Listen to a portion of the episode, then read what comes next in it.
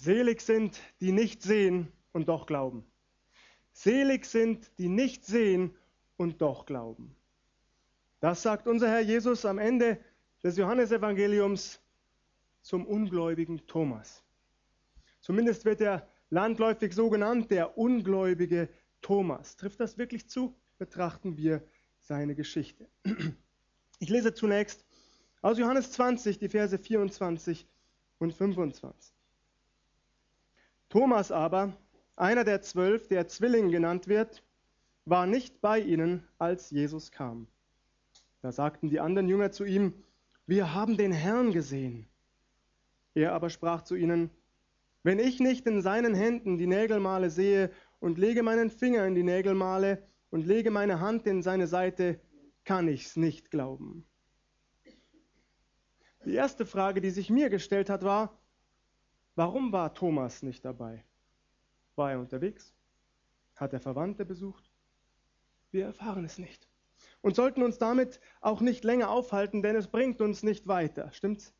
Manchmal bleiben wir an solchen Nebensächlichkeiten hängen, manche verrennen sich schier, beschäftigen sich mit der Lösung eines Problems, das gar nicht existiert und verlieren dadurch das Wesentliche aus den Augen. Ja, zugegeben, an einigen Stellen lädt die Bibel geradezu zum Spekulieren ein. Ich musste hier sofort an die Geschichte von Jakob und Esau denken. Kennt ihr die? 20 Jahre lang, 20 Jahre lang erfahren wir nichts von Esau. Kein Wort. Über diese 20 Jahre im Leben des Esau könnte man einen faszinierenden, spannenden Roman schreiben. Vielleicht hat einer von euch die Gabe, dann tut es. Wie auch immer, halten wir fest, dem Evangelisten Johannes kommt es nur auf die Tatsache als solche an.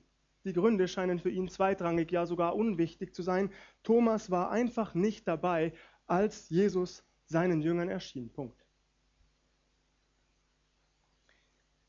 Die anderen Jünger hatten Thomas allerdings von der Auferstehung Jesu, von dessen Besuch unter ihnen berichtet.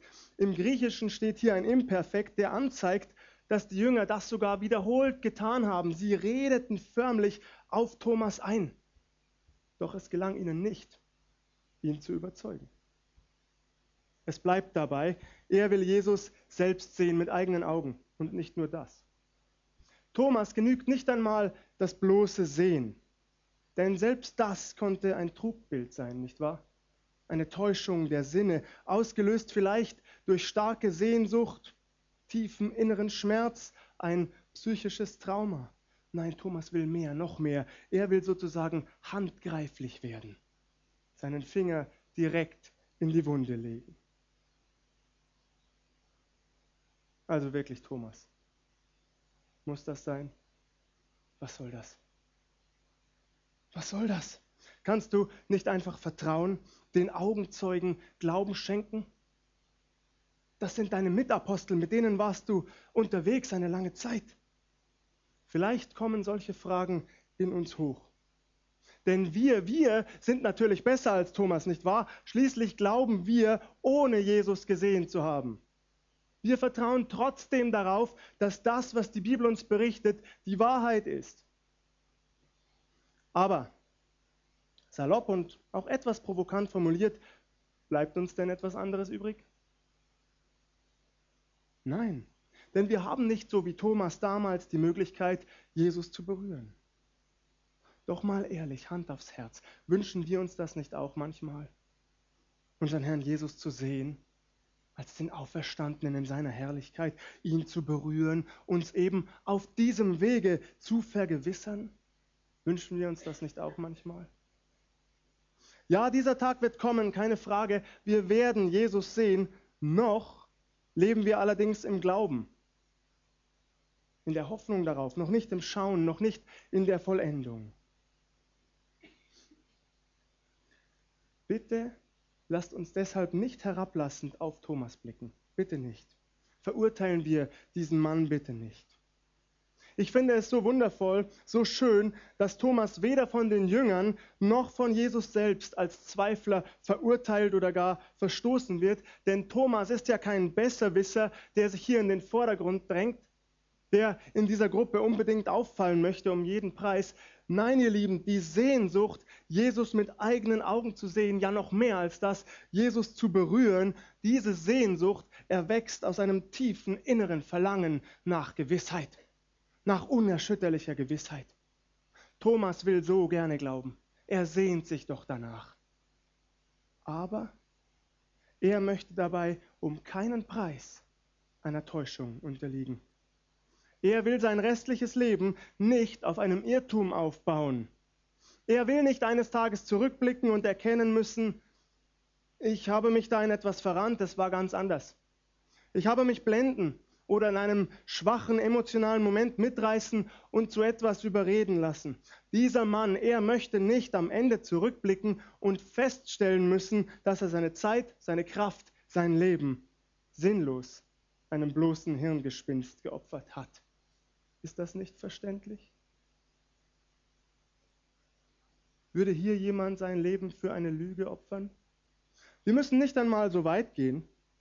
Würden wir unser Leben für etwas einsetzen, wenn wir auch nur den leisesten Zweifel daran hätten, wir könnten falsch liegen? Würden wir das tun? Glaubt mir, ich wäre niemals Pastor geworden hätte niemals die Richtung meines Lebens geändert, meine eigenen Pläne aufgegeben, meine Villa, meinen Porsche, wenn ich nicht ganz sicher gewesen wäre, dass der Herr selbst mich dazu berufen hat, dass es seine Stimme war, die zu mir sprach damals mitten hinein in mein Leben. Wollt ihr wissen, was Gott mir damals nach Wochen des inneren Ringens antwortete? Falls nicht, dann haltet euch jetzt bitte eure Ohren zu, denn ich sage es trotzdem. Gott antwortete, predige das Wort. Predige das Wort, stehe dazu, es sei zur Zeit oder zur Unzeit.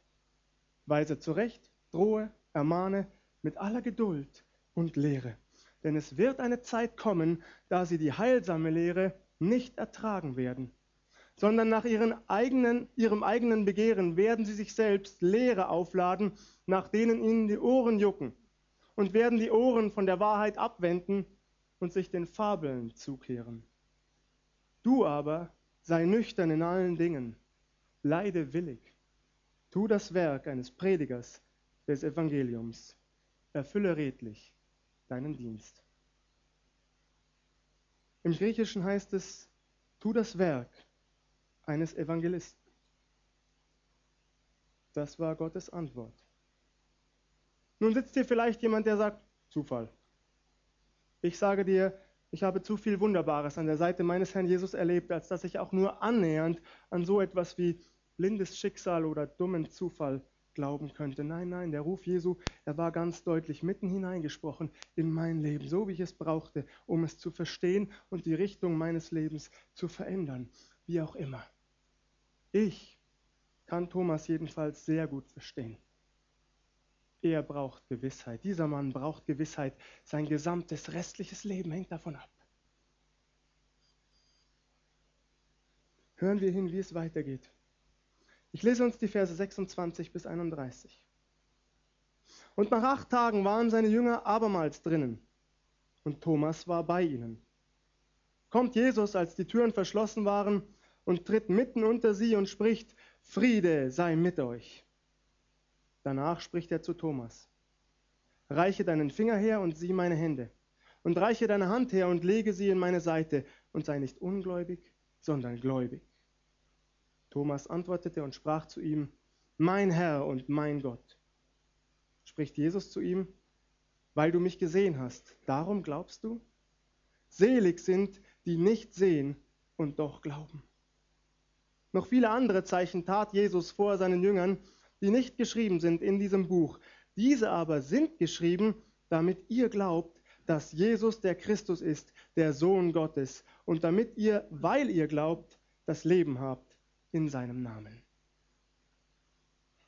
Eine Woche später kommt Jesus erneut zu seinen Jüngern. Dieses Mal ist auch Thomas mit dabei. Zwar sind die Türen verschlossen, doch verschlossene Türen sind kein Hindernis für unseren Herrn Jesus Christus. Er erscheint inmitten seiner Jünger. Er ist der Mittelpunkt, der Herr dieses Kreises, so wie er es immer war. Zunächst spricht er sie an mit Friede sei mit euch. Und daran bin ich hängen geblieben. Friede sei mit euch. Das hat er auch acht Tage zuvor schon gesagt. Was für ein mutmachendes, kraftvolles, wichtiges Wort, nicht wahr? Friede sei mit euch. Wie dringend benötigen wir diesen göttlichen Frieden, den unser Herr Jesus zuspricht, gerade in einer Welt, die immer dunkler, die von Gewalt, Krieg und Terror heimgesucht wird, einer Welt, die dem Ende entgegentaumelt. Wie dringend ist da dieser Friede Gottes nötig? Ein Friede, der höher ist als alle Vernunft. Ein Friede, der unser Herz und unsere Sinne in Christus Jesus bewahrt, so schreibt es, schreibt es Paulus im Philipperbrief. Es ist ein umfassender Friede, ein Friede, den diese Welt so nicht kennt.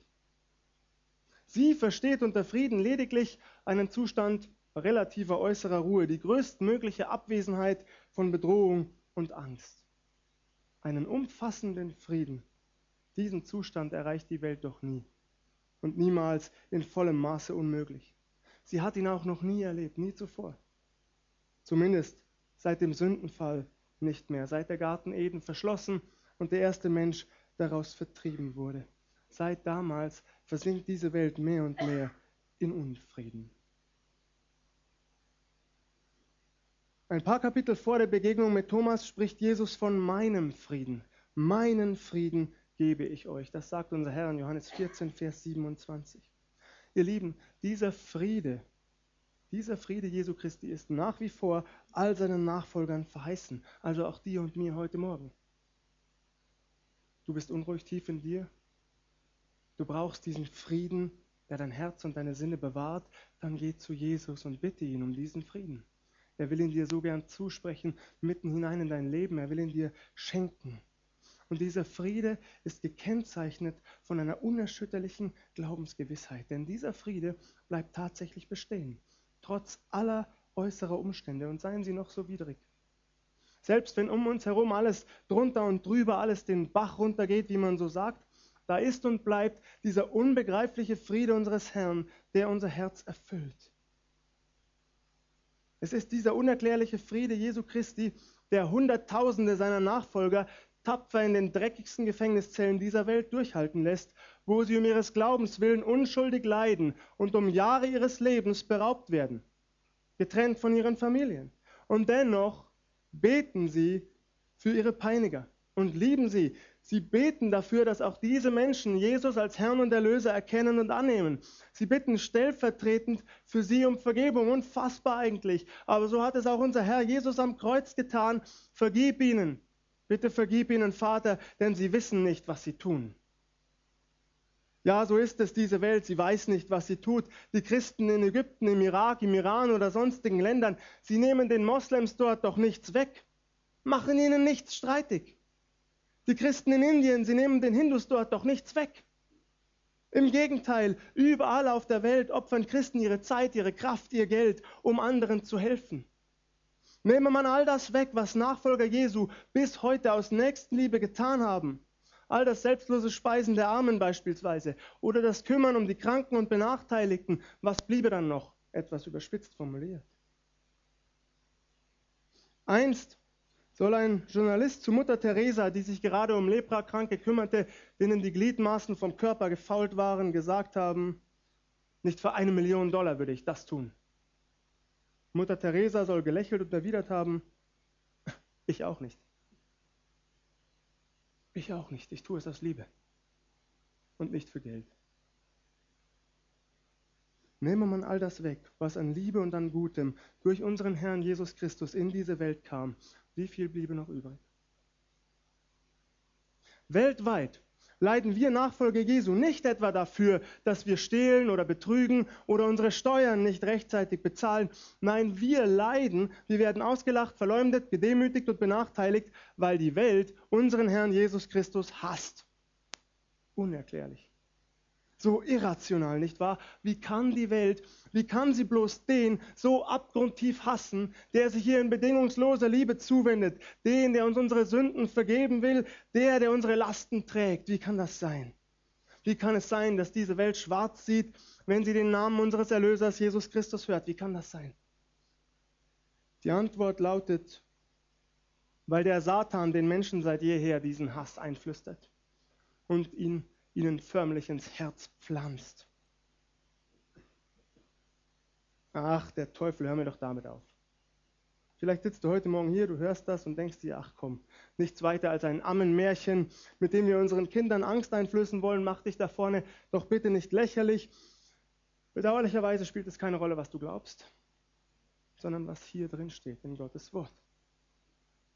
Und magst du ein noch so aufgeklärter, rational denkender, intelligenter Mensch sein, noch so belesen oder eloquent, sieh dich einmal um, ich bitte dich, sieh dich einmal um. Tausende Jugendliche gehen allein hier in der Bundesrepublik Deutschland jährlich an Drogen zugrunde. Wer steht denn dahinter? Hunderttausende, ach was sage ich, Millionen und Abermillionen Menschen sind im Moment auf der Flucht vor Krieg und Terror weltweit und es werden immer mehr. Wer steht denn dahinter? Wer kontrolliert das? Sieh dich einmal um. Und ich sage das etwas frech, aber frei heraus. Ich glaube, man muss entweder sehr arrogant oder sehr dumm sein um nicht zu erkennen, dass es eine unheimliche Macht des Bösen in dieser Welt gibt.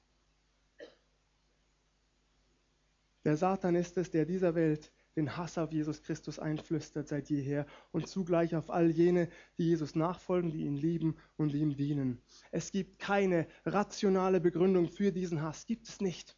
Die gibt es einfach nicht. Es ist diabolischer, satanischer Hass in seiner reinsten Form. Und doch gibt es eben diesen unerklärlichen Frieden Gottes. Trotz allem. Diesen Frieden Gottes, der unser Herz erfüllt. Und durch den Hunderte und Aberhunderte, ach, mittlerweile wahrscheinlich Hunderttausende mit einem Lächeln auf den Lippen in den Tod gegangen sind, weil sie eines genau wussten. Diese Leiden, die Leiden dieser Welt, sie sind nichts verglichen mit der Herrlichkeit, die uns erwartet. Nichts. Es bleibt dabei. Wir lieben und es gilt auch dir und mir. Wie sehr diese Welt unseren Herrn und uns auch immer hasst, da ist dieser Friede Gottes ganz unerschütterlich. Jesus, der Auferstandene, der lebendige Herr, trat mitten unter seine Jünger und sprach, Friede sei mit euch. Fürchtet euch nicht, ich bin bei euch bis an der Weltende. Das steht da nicht, aber das lese ich hinein. Denn dieser Friede, er ist ein umfassender Friede. Direkt im Anschluss wendet Jesus sich Thomas zu. Allein das fand ich erstaunlich, vielleicht ihr auch, dass Jesus es Thomas von selbst anbietet. Wäre ich an Thomas Stelle gewesen, hätte mich das stutzig und hellhörig gemacht. Woher weiß Jesus von meinem Wunsch? Wie kann das sein? Schließlich war er gar nicht da, als ich diesen Wunsch geäußert habe. Er war nicht unter uns. Woher weiß er also davon? Nun ganz einfach, das liegt daran, dass unser Herr Jesus Gott selbst ist. Er kennt unsere verborgenen Wünsche, unsere geheimsten, unsere tiefsten Sehnsüchte. Er weiß all das, was uns bewegt. Ob wir es laut aussprechen oder leise, ob es nur ein Gedanke bleibt, völlig egal. Jesus weiß es längst. Und ich finde es so toll, dass unser Herr Jesus nicht zu Thomas geht und ihm Vorwürfe macht, ihn nicht ausschimpft für seinen vermeintlichen Unglauben, denn er liebt ihn doch. Jesu größter Wunsch ist, dass auch Thomas zu einem lebendigen Glauben durchbricht und deshalb bietet er ihm genau das an, was Thomas sich gewünscht hat. Das, was Thomas sozusagen zur Bedingung seines Glaubens gemacht hat, wird ihm angeboten. Jesus sagt, dann berühre mich. Lege deinen Finger in die Wunde und deine Hand in meine Seite. So spannend, dass davon gar nicht mehr die Rede ist. Ich weiß nicht, wie es euch geht. Ehrlich gesagt ist mir das vorher nie aufgefallen. Erst bei der Vorbereitung auf heute Morgen. Wir lesen nicht davon, dass Thomas Jesus tatsächlich noch berührt hätte. Es wird ihm angeboten, aber ob es so geschehen ist oder nicht, davon steht nichts mehr in der Bibel.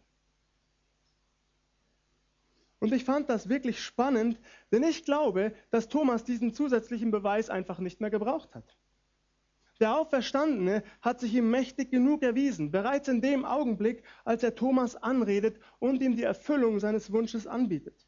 Jetzt, da sein Herr in seiner ganzen Herrlichkeit vor ihm steht, da erkennt Thomas, dass es ja beinahe unverschämt wäre, dennoch die Wunden berühren zu wollen. Etwas salopp formuliert, der Groschen ist gefallen, Thomas ist vollends überzeugt.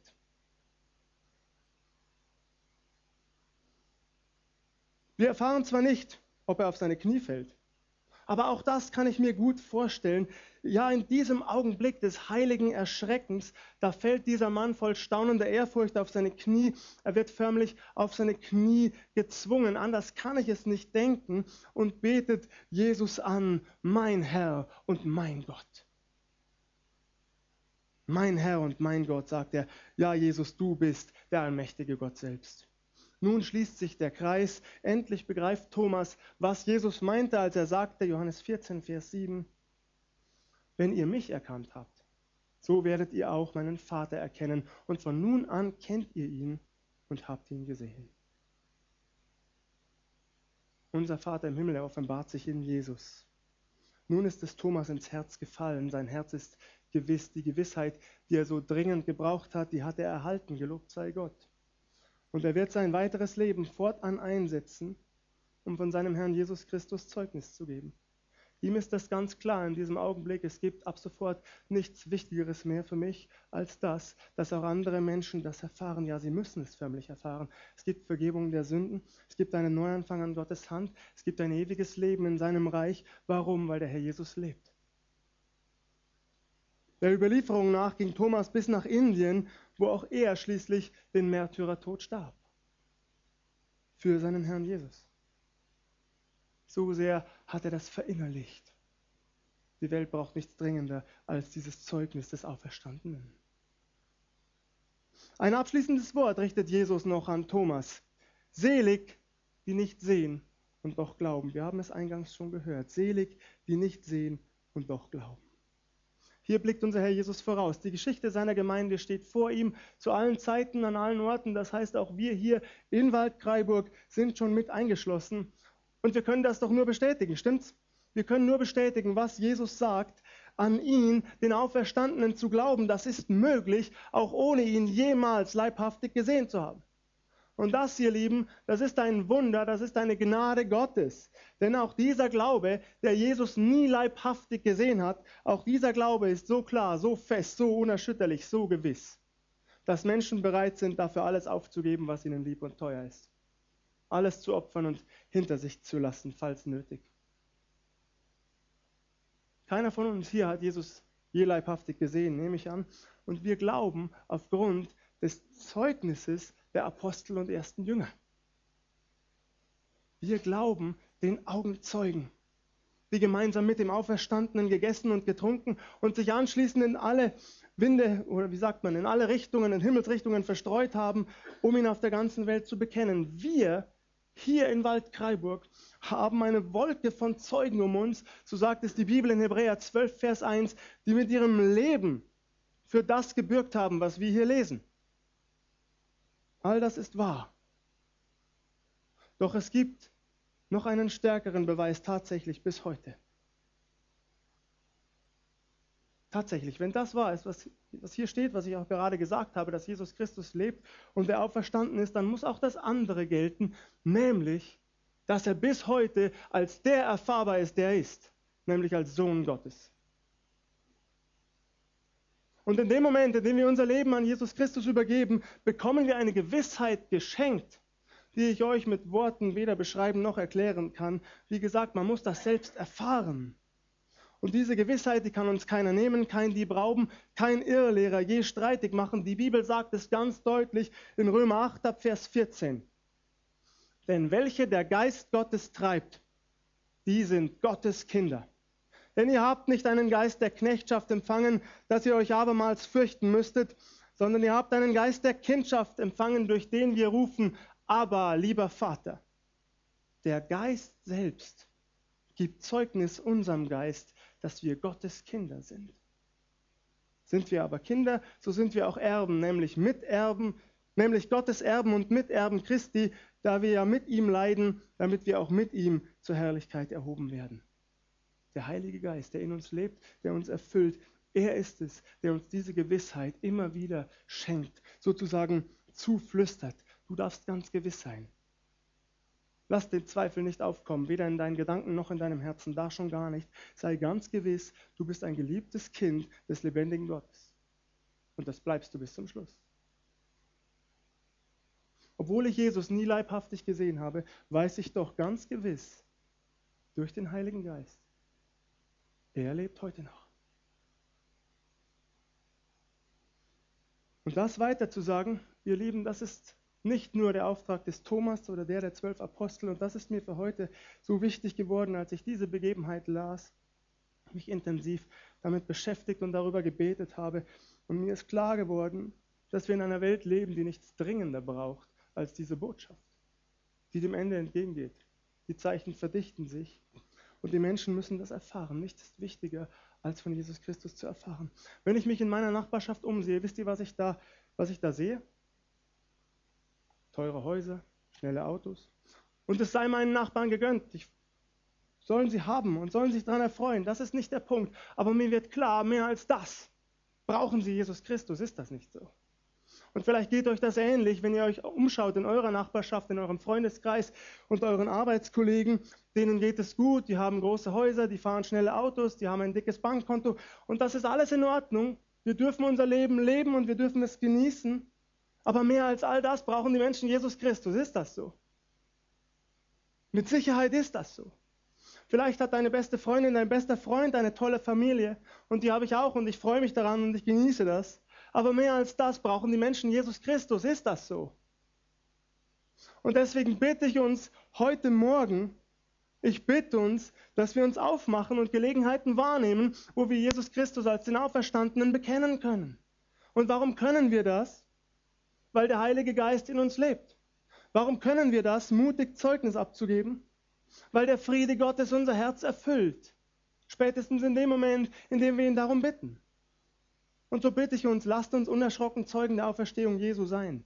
In unserem Freundeskreis, in unserer Nachbarschaft, in unserer Familie. Lasst uns um Gelegenheiten bitten, dass wir sie erkennen, die richtige Gelegenheit. Der Heilige Geist will das schenken. Und ja, auch wenn uns das so manchen Preis kosten könnte, für jeden von uns gilt, und mit dieser Liedzeile schließe ich, ein Leben gegeben für den Herrn der Welt. Ein Leben gegeben für den Herrn der Welt. Vielleicht kennen das viele von euch gar nicht mehr. Das ist ein älteres Lied. Eigentlich müsstet ihr es dann eher kennen als ich. Gut. Ah, entschuldigt mich. Ein, ein Leben gegeben für den Herrn der Welt. Ein fantastisches Lied, finde ich. Und das lohnt sich in Ewigkeit, nicht wahr? Ein Leben gegeben für den Herrn der Welt. Er, der alles für uns gegeben hat, er ist es wert, dass wir ihm zurückgeben, was wir können. Gelobt sei Gott. Amen.